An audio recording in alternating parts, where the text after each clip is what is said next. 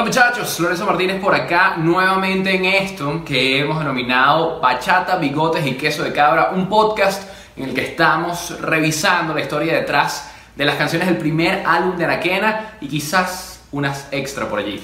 En este tercer episodio vamos a estar revisando la historia detrás de una de las penúltimas canciones de este álbum, una también de las más emotivas y quizás una de las que tiene no solamente el nombre más raro, sino también una historia bastante particular. Matilda, la gata mariposa. Y para hablar de este episodio vamos a hablar con el que interpreta esta canción y con quien la escribió también. Santiago de la Fuente está al otro lado. Santiago, ¿cómo estás? Lorenzo Martínez, compañero, por aquí, todo bien. Eh, como bien dijiste, bienvenidos a este tercer episodio de Bachata, Bigotes y Queso de Cabra. Como siempre, Lorenzo, gracias por guiarnos y acompañarnos aquí. Y pues sí, yo soy Santi y hoy me toca hablar de un tema que para mí creo que es de, también de los más importantes del disco. Eh, la canción se llama Matilda, la gata mariposa. Es la penúltima canción del álbum, como bien dijiste.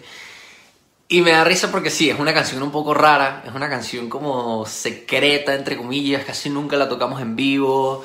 Eh, todo el tema de la producción fue como muy rápido, muy puntual, eh, pero todo esto gira alrededor de que la canción es bastante especial.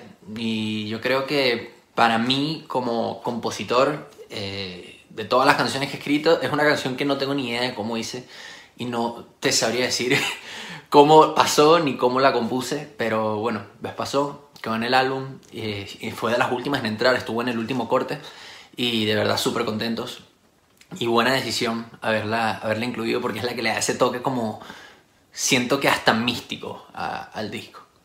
Pues mira, místico sí, es muy mística.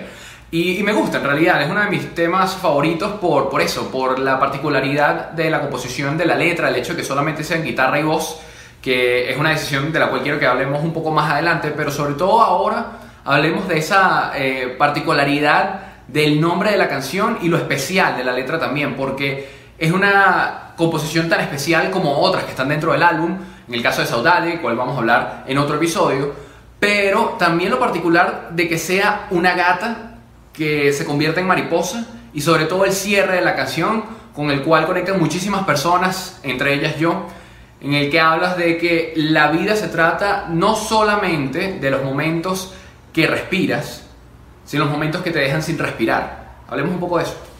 A ver, a mí incluso en principio lo que me daba como un poquito de pánico con esta canción es que yo decía, que mira, es que esta canción no tiene sentido si no escuchas la historia. O sea, está tan relacionada con la historia que yo decía que la gente no va a entender nada, o sea, no, no van a saber. Este, incluso, bueno, mucha gente sigue sin saber bien cuál es la historia, pero a mí me gusta mucho que igual la gente ha conectado, pero me encanta que estemos haciendo esto porque por fin va a contar la historia de Matilda la gata mariposa.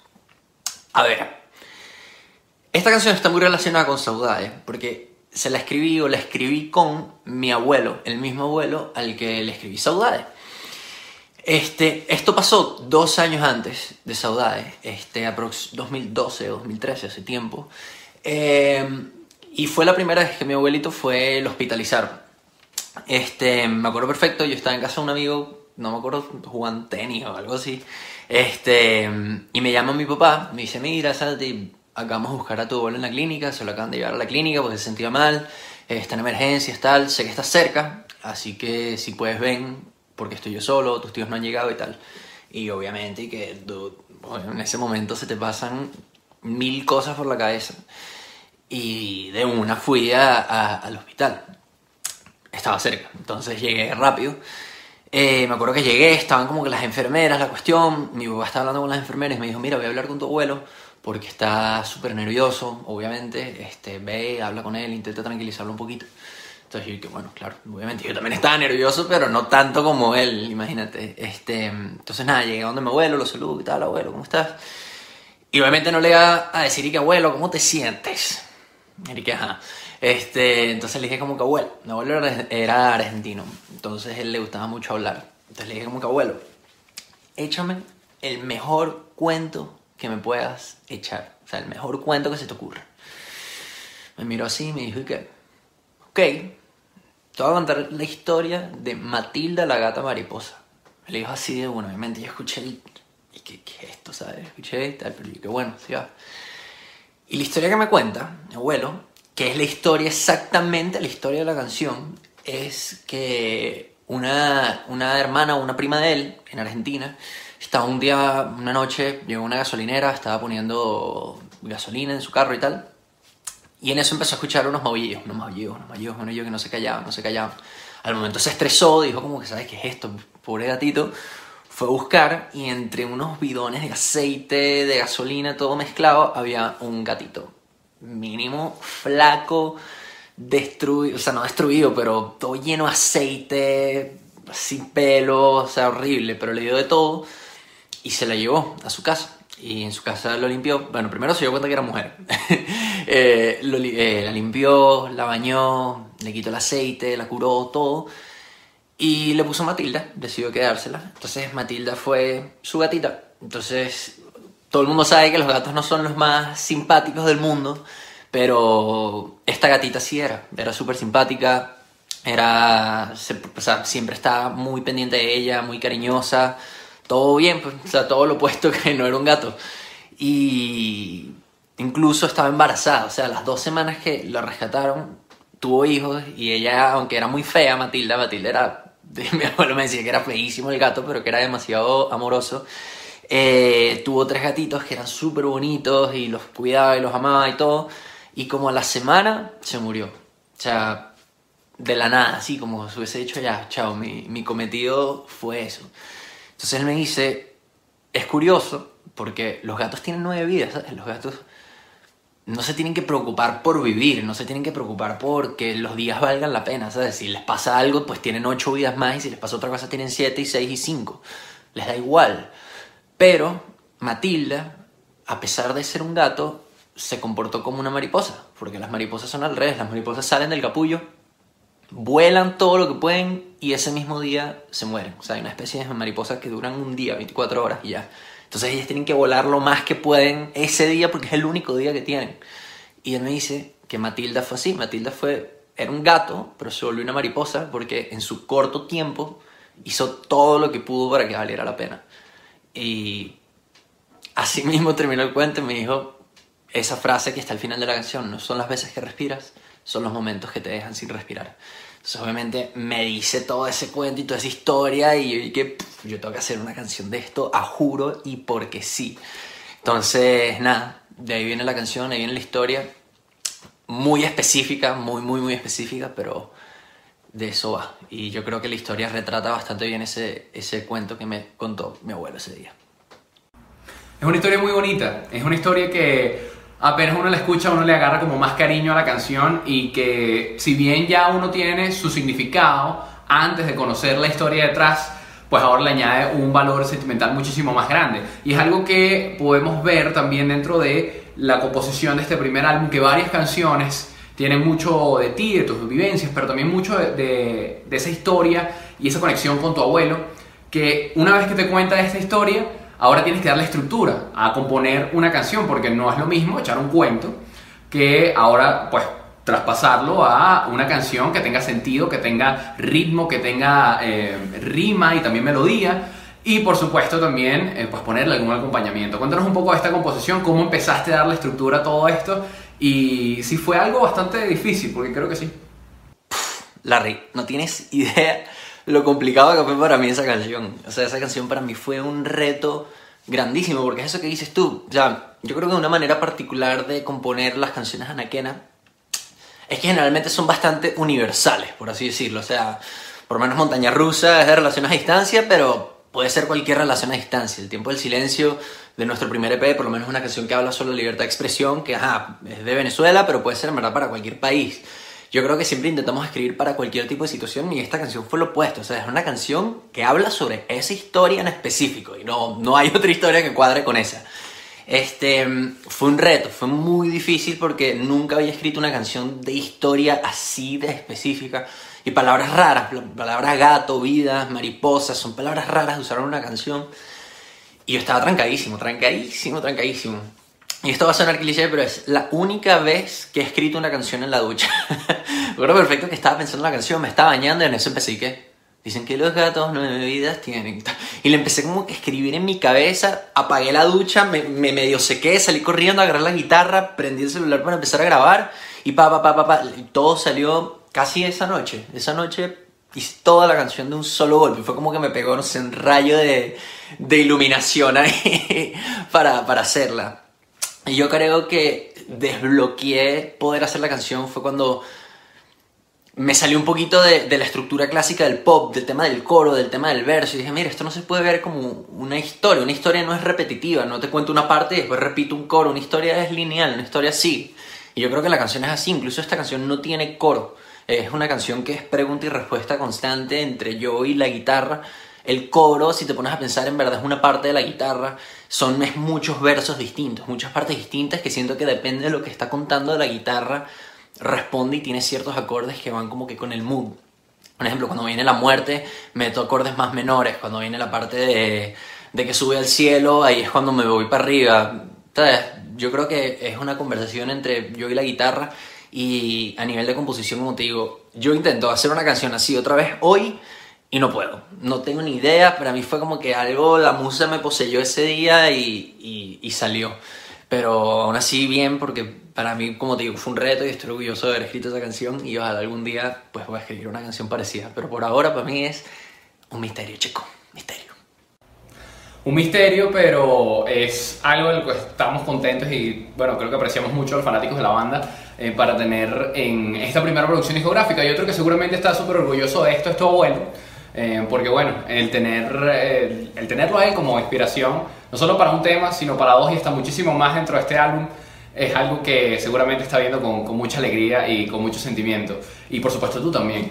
Pero hablemos ahora del lado de la producción y a nivel de música, ¿no? Porque, bueno, decidieron tomarla nada más en guitarra y voz, algún proceso que eh, seguramente fue bastante discutido entre la banda, porque también quiero que me cuentes cómo fue el proceso de decirle a los muchachos, al resto de la banda, hey, tengo esta canción, me inspiré en escribirla, es algo bastante raro, tiene una historia particular, es sobre un gato, una mariposa y una historia que me inspiró de mi abuelo. ¿Cómo, cómo fue todo ese proceso? ¿Cómo la llegaron a, también a discutir con Fernando Bosch, el productor del álbum?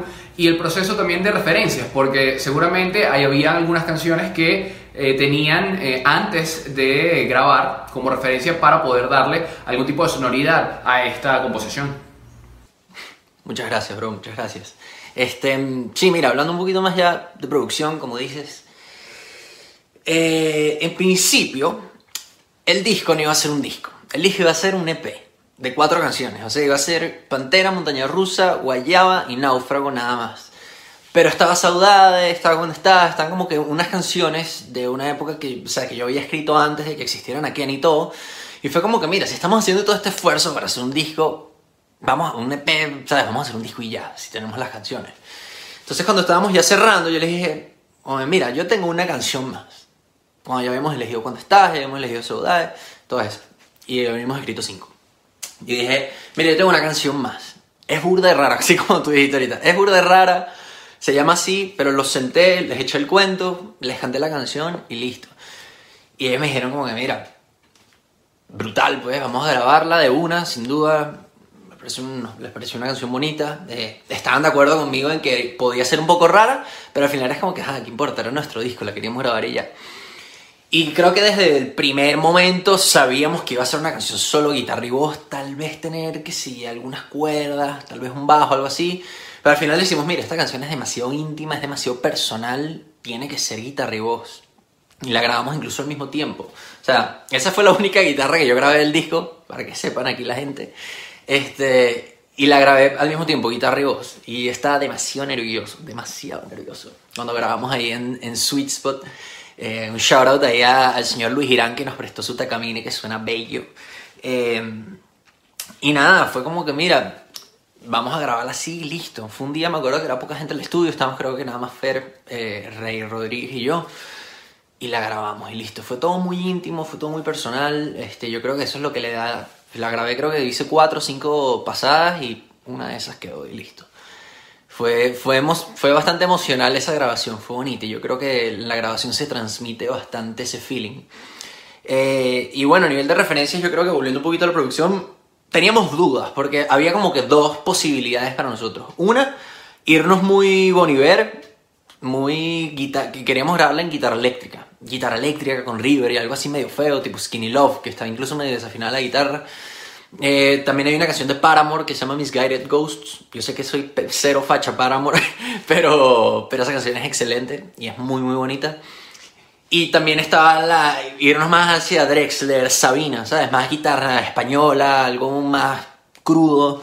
Y yo creo que llegamos a la mitad. Guitarra, cuerdas de metal, pero acústica. Y listo, con los arreglos que salieron y como era la canción original. Esa canción no cambió casi nada. Se cambiaron un par de frases, par de cuestiones en la guitarra, pero es bastante lo que era. Así que sí, esa canción yo creo que es de las más viejas de Anaquena. Es una de las canciones más viejas de Anaquena, pero también es una de las canciones que casi, casi no entra en el disco. Una de las últimas en formar parte de esa primera producción discográfica, quiero decir. Y estamos muy, muy agradecidos por eso, todos los fanáticos de la banda y todos los fanáticos de este disco también pero también es una de las canciones que poco han interpretado en vivo. De hecho, han sido muy pocas las veces que hemos escuchado este tema en alguna de sus presentaciones y sin embargo cuando eligen presentarla y cuando eligen interpretarla lo hacen de una manera pues muy especial. Y yo me pregunto, ¿por qué será todo esto? Porque si es a nivel técnico es bastante sencillo, es solamente guitarra y voz. ¿Hay algún secreto, hay alguna razón por la que no estén interpretando este tema y por qué esta canción no está siempre, constantemente en el setlist de los shows de Nakena? Este, a ver, yo creo que hay dos razones principales por las que no tocamos en vivo. Una razón es técnica y la otra es sentimental. La razón técnica es porque, bueno, muchas veces los shows en vivo nos dan un tiempo limitado, tenemos media hora, 40 minutos, X cantidad de tiempo. Y bueno, obviamente cuando te dan tiempo uno prefiere meter canciones más movidas, bueno, preferimos tocar, pues llenar esos espacios en vez de con una canción que puede ser que sí, o sea, los espectadores tal vez no estén así sentados pendientes escuchando la letra, escuchando la historia, y nos vamos a sentar a, a contarle la historia a la gente así en la mitad de cualquier show, ¿sabes? A veces intentamos, eh, es difícil, pero intentamos sacrificar esas canciones que a la vez son un poquito lentas por, bueno, darle un poquito más de movimiento y hacer el show un poco más llamativo. Pero sí es verdad que cuando la parte sentimental, hablando ahora de ella, también nos gusta dejarla como de intriga, como así secreto, tocarle momentos muy, muy especiales. Yo creo que le hemos tocado dos o tres veces en shows como oficiales Anaquena, por así decirlo. Una vez en un íntimo que hicimos en, en la de Chua hace tiempo, con, que invitamos como 40 personas nada más, algo bastante secreto, que fue la primera vez que la tocamos de verdad. Y en el showcase también la tocamos, porque bueno, ahí tocamos todo el disco. Pero sí, yo creo que esta canción es de las menos conocidas de la banda, eh, cosa que está bien, se hizo, sabíamos que iba a pasar eso. Eh, pero bueno, para nosotros sigue siendo muy especial y yo creo que la gente aún así ha conectado con la canción, sea, A pesar de no conocer la historia, nada más como que con el sonido y con el feeling que transmite, muchísima gente ha conectado, muchísima gente nos ha escrito, incluso ya nada más con el tracklist, cuando revelamos el tracklist, cuando estamos haciendo la campaña de intriga, ya la gente era como que, esa canción me llama la atención, el nombre, es que es rara, la canción es rara, y yo creo que por ahí también llama la atención, ¿no? Da ese como interrogatorio de por qué, por qué esta canción es así, la gata, y quién es esa gata, y quién es Matilde, y qué es esto. Y yo creo que jugar un poquito con eso también es chévere, y saben, las personas que la han escuchado en vivo, saben que son originales internacionales delincuentes, lo saben. Así que, bueno, espero que igual con este video las personas que ya les gustaba la canción les guste más y, los que no conocían la historia pues les, les, haya gustado también eso, ¿no? Este, y que bueno, capaz algún día la escuchen en vivo. Y es que estoy seguro que va a ser así. Muchísima gente que aprecia mucho esta canción sin conocer la historia que acabas de contar, la quiere mucho y ahora que tiene ese trasfondo la va a querer aún más. Ya yo puedo por sí, a mí me gusta más la canción ahora. Pero antes de pedir este episodio de este podcast que hemos llamado Bachata, Bigotes y Queso de Cabra, Santi, quiero que compartas conmigo un par de cosas. La primera, si tienen algún recuerdo especial de esas pocas veces que han interpretado este tema en vivo y si puedes compartirlo con nosotros. Y lo otro es también a nivel de arte, porque por ahora a nivel audiovisual de Matilda solamente tenemos el arte que hizo Valen y que ha estado encargada también de todos los artes, de todos los sencillos de este álbum. Pero si tienen pensado por allí hacer algo más a nivel audiovisual. No sé si tienes algo por ahí. Bueno, voy a responder las preguntas al revés. Este, a nivel de arte, eh, pues nada, como, como hemos hablado en estos episodios, eh, para nosotros la parte visual siempre ha sido súper importante y siempre intentamos que vaya muy de la mano. eh, por lo menos el cover art de esta canción, yo creo que es bastante claro.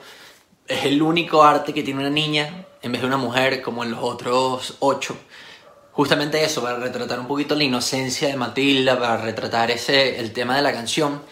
Eh, y por lo menos el color y la flor que seleccionamos, la flor que seleccionamos es un ceibo, que es la flor nacional de Argentina, porque mi abuelo es argentino, por eso usamos esa flor. Y ese es el color de la flor. Entonces decimos como que ese anaranjado oscuro eh, retrataba un poquito como la misticidad y, y, lo... Es casi de niño, pero a la vez es oscuro, pues a la vez transmite esa seriedad que la canción tiene. Eh, lo demás son elementos de la mariposa y el gato, otra obra que es de mis favoritas de, de Valen Pisolante, que es la que se encargó de todo el arte de las canciones.